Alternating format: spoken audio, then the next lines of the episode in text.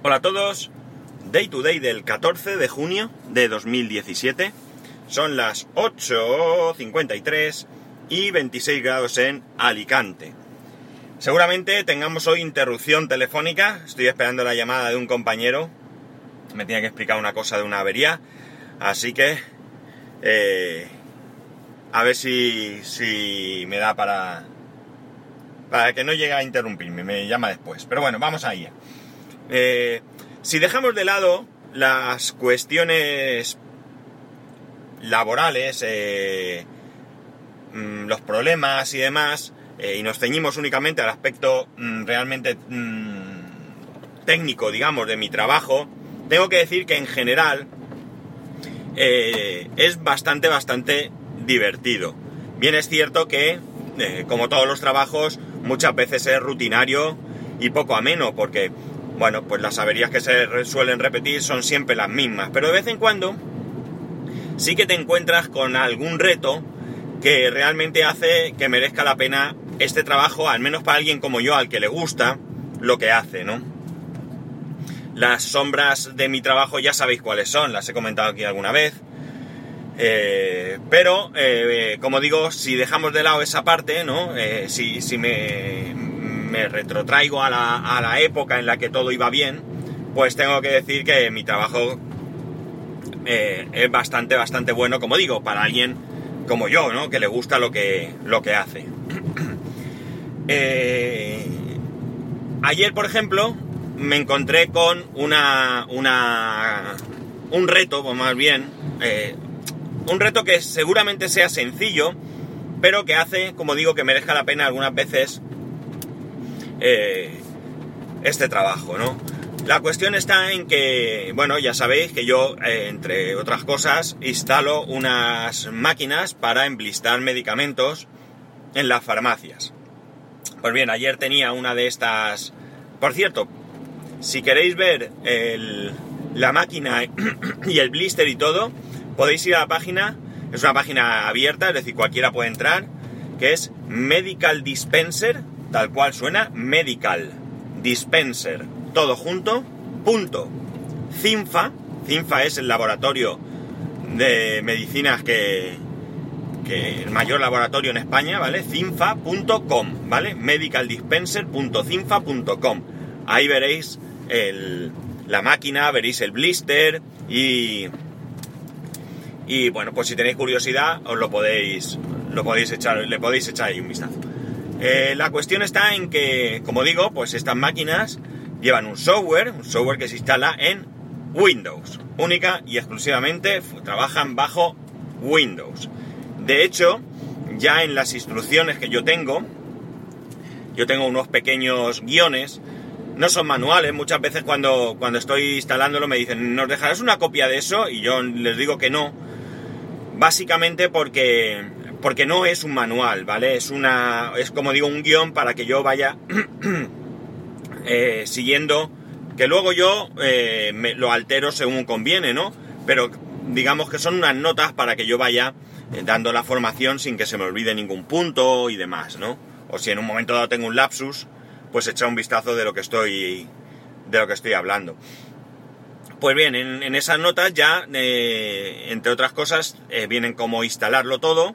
Es muy, muy simple, muy simple. Pero ya te dice que va bajo Windows y que si utilizas otro sistema operativo tendrás que utilizar virtualización, ¿de acuerdo? Si utilizas Mac con OS X o un PC con Linux, no tienes más remedio que virtualizar Windows porque solo va con Windows. Pues bien, ayer llego a la farmacia donde tenía que instalar la- la- el Medical Dispenser y me encuentro que tienen un portátil Mac, ¿vale? Un MacBook Pro. No, no miré que- de qué año era, pero bueno, un MacBook Pro. Le pregunto, ¿pero tenéis Windows? Y me dicen, sí, sí. Y tenían ahí Windows a pantalla completa. Yo me puse a instalar la máquina y no hacía más que tener problemas, ¿vale? Entonces, claro, cuando ya había probado dos o tres cosas, eh, los problemas que tenía eran de conectividad. Entonces, me rotó la idea de que no estuviera con Bootcamp, es decir, con el arranque nativo de Windows, sino que estuviera virtualizado. Y efectivamente, es que estaba virtualizado con Parallels. alguien se lo había instalado, alguien se lo había configurado, ya estaba todo ahí hecho, la impresora estaba conectada, pero claro, eh, bueno, pues no era la configuración correcta. Eh, yo nunca realmente, aunque alguna vez tuve alguna copia instalada de esta de trial de Parallel, realmente yo nunca había usado Parallel, ¿no? Entonces me tocó pues un poco ir investigando, que ya digo, es sencillo, no estoy aquí eh, contándoos el, descubrimiento de, nada extraño, ¿no? Sino simplemente, pues, eh, como a veces me encuentro con, con algunos retos, ¿no? a veces pequeños como este y otras veces mayores. Hoy, por ejemplo, tengo uno un poco más grande que por eso estoy esperando la llamada de mi compañero para que me cuente un poco cómo quedó él ayer.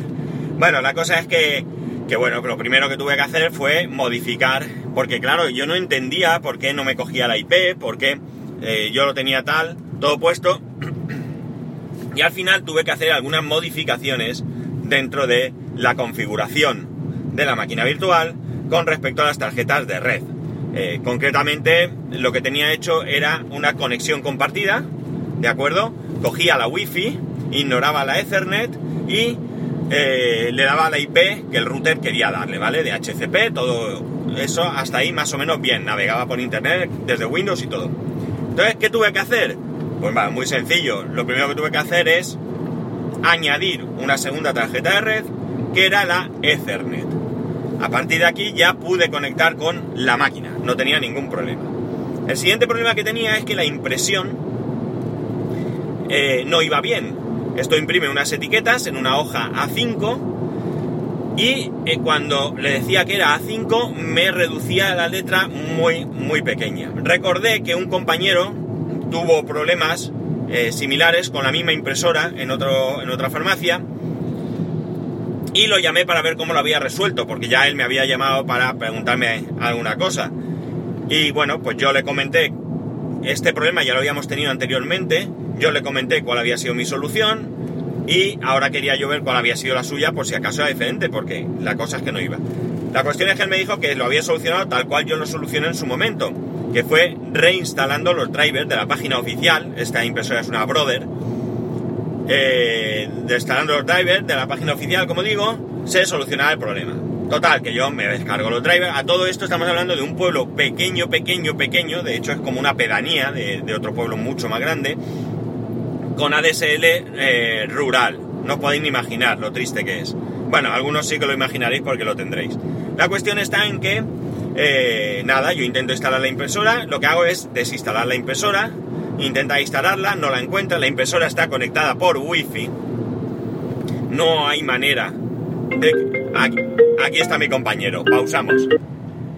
Bueno, voy a continuar, para vosotros ha sido menos de un segundo, para mí ha sido bastante tiempo, son más de las 10, la cosa se ha complicado. Y como podéis imaginar, y como siempre pasa, eh, estoy un poco perdido de dónde me había quedado, ¿no? Eh, más o menos creo que estaba hablando del tema de la impresora, si no recuerdo mal. ¿Puede ser? Sí. Eh, la cuestión es que, bueno, donde me haya quedado, eh, la impresora, eh, cuando voy a imprimir unas etiquetas en A5, pues me saca la letra muy pequeña. os estaba comentando que había hablado con un compañero que había reinstalado el driver y demás. Bueno, pues yo me descargo el driver y cuando me pongo a instalarlo no me encuentra la impresora, no hay manera de que me encuentre la impresora. ¿Qué ocurre? Que yo desinstalo la impresora y me llama la atención, porque me llama la atención, mejor dicho, que cuando yo voy a imprimir, me abre, me abre la ah, ventana de la impresora de Mac, ¿vale? De OS X. Entonces, ¿qué ocurre? Que por eso yo cojo y desinstalo la impresora porque pienso que no está bien instalada. Al instalarla no me la encuentra, por wifi no me la encuentra, no me la encuentra, y entonces caigo en la cuenta de que el wifi estaba configurado en Parallels como compartido, como una conexión compartida. Vuelvo a apagar la máquina, máquina virtual, eh, me meto en, en la configuración y le pongo, como antes le había puesto a la segunda conexión de red que era Ethernet, a esta le pongo que es Wi-Fi, ¿vale? Wi-Fi directa. Vuelvo a arrancar y ya me encuentra la impresora, ya funciona bien. ya consigo que imprima, ya todo, todo, todo, todo como debía de ser. La verdad es que esto contado así, pues parece poca cosa, pero me llevo bastante rato, sobre todo porque, claro, vete a buscar las opciones de Parallels que no, me, no sabía muy bien cómo iba. Es sencillo, ¿vale? No tiene ninguna complicación. Yo he utilizado VirtualBox y, y otras, otras plataformas de virtualización y más o menos sabes lo que estás haciendo, ¿no? Pero siempre como novedad, pues te cuesta un poco el ir encontrando ciertas, ciertas cosas, ¿no? Eh, al final todo ok, todo funcionando, comprobé que desde Mac navegaba, comprobé que desde Windows navegaba, eh, imprimir, es decir, todo lo que había que, que comprobar para que luego no tengan ellos problemas, sobre todo para que no toquen nada y deje de funcionar algo de lo que yo instalé. Y nada, ya pude darles el curso sin ninguna complicación. Además fue gente bastante ágil a la hora de entender las cosas y aunque tenían preguntas, como es normal, eh, no eran preguntas muy complejas y bueno, pues la cosa fue más o menos bien. Sí que es cierto que llegué a mi casa más tarde de la hora que me correspondía, pero bueno, las cosas a veces no salen como quieres, ¿no? Estas cosas eh, son las que a mí me dan dinamismo en mi, en mi trabajo, ¿no? Cuando vas a ver algo que, que, bueno, aunque lo conozcas, pues te da un poquito de guerra, o tienes que investigar un poco, tienes que buscar una solución, o encuentras un problema que no se había dado antes, y sobre todo que, bueno, eh, nosotros somos bastantes personas, tenemos conocimientos, nos llamamos unos a otros, tenemos un filtro, un soporte, y podemos llamar y podemos... Eh, eh, pedir que nos echen una mano, ellos pueden buscar información, tienen acceso a muchos manuales y, documentación, eh, muchas nos las van proporcionando, pero otras pues las tienen, la tienen ellos y, nos, las pueden ir pasando porque es que también sería eh, imposible de gestionar todo esto. Y bueno, pues toda esta ayuda hace que, que podamos salir del paso, ¿no? Que generalmente podamos salir del paso de, todos los problemas que van surgiendo. Siempre hay alguien que, que bueno, que se le ocurre por dónde puede ir el problema o bien alguien que le ha pasado y que, y que lo pone en conocimiento. Normalmente, normalmente, lo que se debe de hacer y lo que mm, solemos hacer cuando, no siempre, porque no siempre nos acordamos, es cuando nos encontramos, a un nuevo, nos encontramos ante un nuevo problema, eh, al encontrar la solución, lo que hacemos es eh, comunicarlo eh, generalmente a una sola persona, ¿vale? Que es quien gestiona toda la información, ¿no? Es decir, quién es el responsable de soporte de, de ese dispositivo o de ese cliente o lo que sea, y de esa manera tú no tienes que ir preguntando a tus compañeros si saben o no saben por qué les pasa algo, sino que tú llamas a esa persona y esa persona, como va recibiendo información de todos nosotros, pues digamos que su que a lo mejor como técnico en campo no, no tiene mucha experiencia porque está en un despacho, pero sí que va recolectando toda la información que nosotros le damos. Evidentemente es una persona que sabe de qué va, no es un administrativo que de repente empieza a recoger información. Es alguien que muchas veces también sale a campo cuando hay una necesidad o cuando hay un problema suficientemente grave que no encuentra algún técnico la solución, pues como para intentarlo. Eh, no es que sepa más que, los demás porque sea más listo ni nada de esto, sino que simplemente digamos que va eh, siendo el centro de, información, ¿no? Y entonces eh, a nosotros pues también nos viene bien. Porque ya digo, no todo, no podemos saberlo todo, entre otras cosas porque los problemas generalmente son comunes, pero siempre puede surgir algún problema nuevo, perdón, que no sabes por dónde va, ¿no? Y entonces, pues al final tú mismo puedes sacar la conclusión y lo interesante es echar una mano a tus compañeros, ¿no? Para que ellos en un momento dado puedan solventar ese mismo problema y a la vez, cuando ellos tengan la solución a un determinado problema, pues también puedan echarte una mano a ti, ¿no? De eso, se trata, ¿no? Lo, lo más importante de todo esto no solo es saber, que también, sino el tener la información adecuada, ¿no? Pues nada, así es eh, algunos días de mi trabajo, ¿no? Hoy, por ejemplo, también voy a enfrentarme a un pequeño problema con una impresora láser que, ha tenido un compañero que no pudo terminar de, solventar ayer. ya he hablado con él, me ha contado lo que él ha hecho, lo que la impresora hace, lo que eh, él piensa y demás.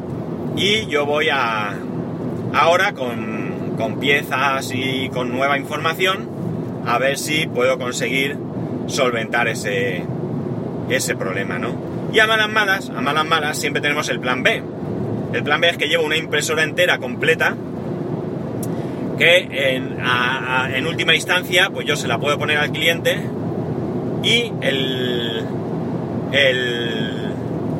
la, la, la suya yo la retiro a taller y en un taller con tranquilidad, sin nadie que te esté observando, sin presión del cliente, porque a fin de cuentas el cliente, aunque sea inconscientemente, pues te presiona porque necesita trabajar y quiere ver su, su máquina reparada. Pues este eh, puede allí eh, encontrar solución porque tiene más material, tiene más posibilidad de hacer pruebas y como digo, sobre todo sin la presión de tener que salir de allí eh, airoso lo antes posible. Pues esto es, como quería, como os he dicho, mi, día, algunos días a día míos, eh, cuando no son rutinarios de, ir a reparar cosas ya muy resabidas. Y nada, quería compartirlo con vosotros porque, bueno, pues ya os lo he dicho antes, al principio, a mí mi trabajo realmente, lo que es el trabajo en sí, me gusta. Hay otras cosas que no me gustan, hay otras cosas que creo que se pueden y deben de mejorar, hay otras cosas que creo que deberían desaparecer, hay actitudes que me parecen fuera de lugar pero eh, bueno, esas son cosas con las que lamentablemente también tenemos que lidiar, eh, que empañan un poco lo bonito de, este trabajo, eh, bonito para los que nos gusta evidentemente, para el que no le guste todo esto pues lo mismo da, pero que si lo dejo de lado, cuando yo estoy en ello, cuando estoy trabajando, cuando estoy ahí, pues sinceramente estoy disfrutando. Y especialmente cuando terminas, cuando das resolución a una avería después de estar a lo mejor dos, tres, cuatro horas, incluso días a veces, eh, te vas con satisfacción de haber encontrado mm, solución a un problema que parecía irresoluble, ¿no? Y bueno, pues sientes satisfacción, ¿no? Me imagino que cada uno en su profesión tendrá estos momentos de satisfacción por diferentes cosas y ya sabéis lo que significa. Bueno chicos, nada, esto es lo que tenía para hoy. Como siempre, ya sabéis, arroba spascual, spascual arroba spascual.es. Voy a tardar un poquito más en subir este episodio. Eh, ya os daréis cuenta porque voy conduciendo y hasta que no llegue eh, no voy a poder eh, subirlo. Evidentemente conduciendo no lo voy a hacer. Y como siempre os digo, nos escuchamos mañana.